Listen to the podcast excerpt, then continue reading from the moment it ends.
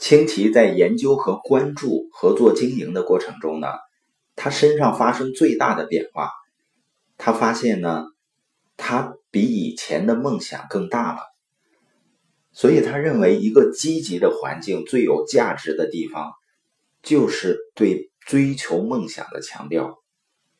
那这里说的呢，不是做梦，而是追梦，就是不仅仅你要有梦想，然后去谈论梦想。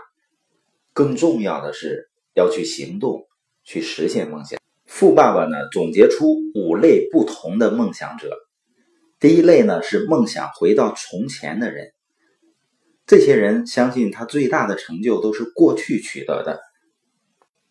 他们会经常很得意的跟你谈他在大学的时候啊，在军队的时候啊，他们过往的辉煌事迹。但是如果说到未来呢，只会摇摇头说。这个世界变得越来越糟了。对于梦想回到过去的人呢，生命其实已经结束了，只是身体还活着，灵魂已经死去。唯一能让他们活过来的办法，就是让时光倒流。第二类人呢，是没有远大梦想的人。有的人呢，只敢拥有很小的梦，因为这些梦呢，都很容易实现，而且这是让他们保持自信的唯一途径。你发现啊，虽然他们知道实现这些梦想很简单，但是他们往往会选择不去实现。为什么呢？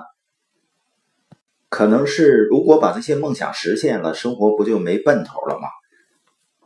他们可不愿意在实现了小的梦想以后，还要再拥有一个更大的梦想。也就是说呢，很多人宁可过自己的小日子，也不愿意承担过得潇洒一些的风险。你经常会听到有些年老的人说：“啊，我当年本应该做那件事的，我只是一直没做。”清奇曾经问一个朋友：“假如呢，钱和时间都不是问题了，你最想做的是什么事儿？”他的朋友回答呢：“我最想做的就是到加州去看我姐姐，我整整十四年没见她了，我太想看到她了，特别是趁她孩子还小的时候。”而当时去加州只需要花费五百美元。清奇说：“你难道连这点钱都没有吗？”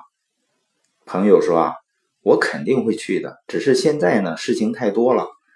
其实说白了呢，他喜欢把自己的梦想当做一个美好的白日梦，而不是从梦中醒来去实现它。”富爸爸告诉清奇啊，这一类梦想家往往是很危险的人。这些人呢，像乌龟一样活着，他们躲在自己安静而且舒适的小空间里。如果你敲敲它的壳，或者往里看一看，它很可能会冲出来咬你一口。第三类梦想者呢，就是实现梦想之后，生活变得很乏味的人。比如有的人呢，二十年前他希望成为医生，后来呢，就真的成为医生了，实现梦想了。当时很喜欢这个职业。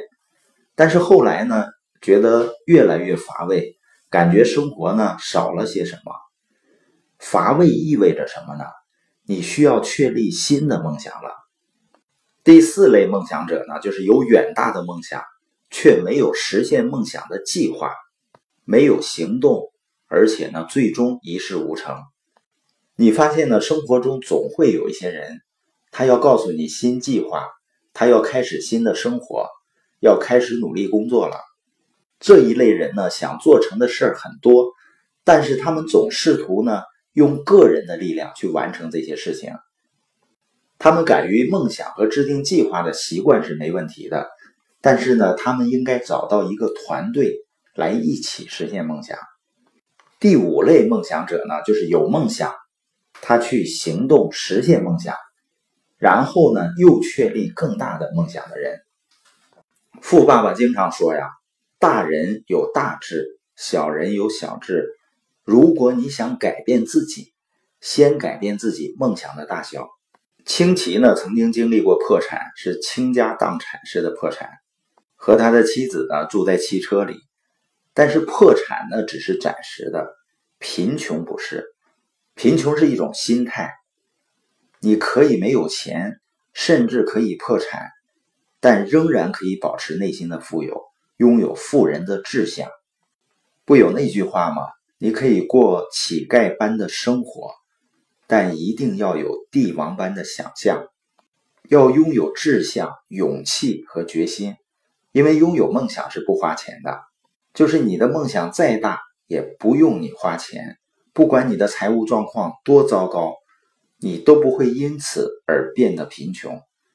能让人变得贫穷的唯一途径，就是放弃自己的梦想了。那让自己发展的关键呢，是改变自己的心态。很多人呢，总是说我不能，要变成我能，从受环境摆布呢，变成。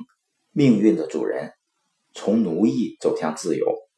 梭罗对这种生活进行过深入思考，在《瓦尔登湖》一书中呢，他给出了自己思考的结论。我通过自己的经验认识到，如果一个人充满信心的朝着自己的梦想前进，勇于去过自己想过的生活，那他一定会获得意想不到的成功。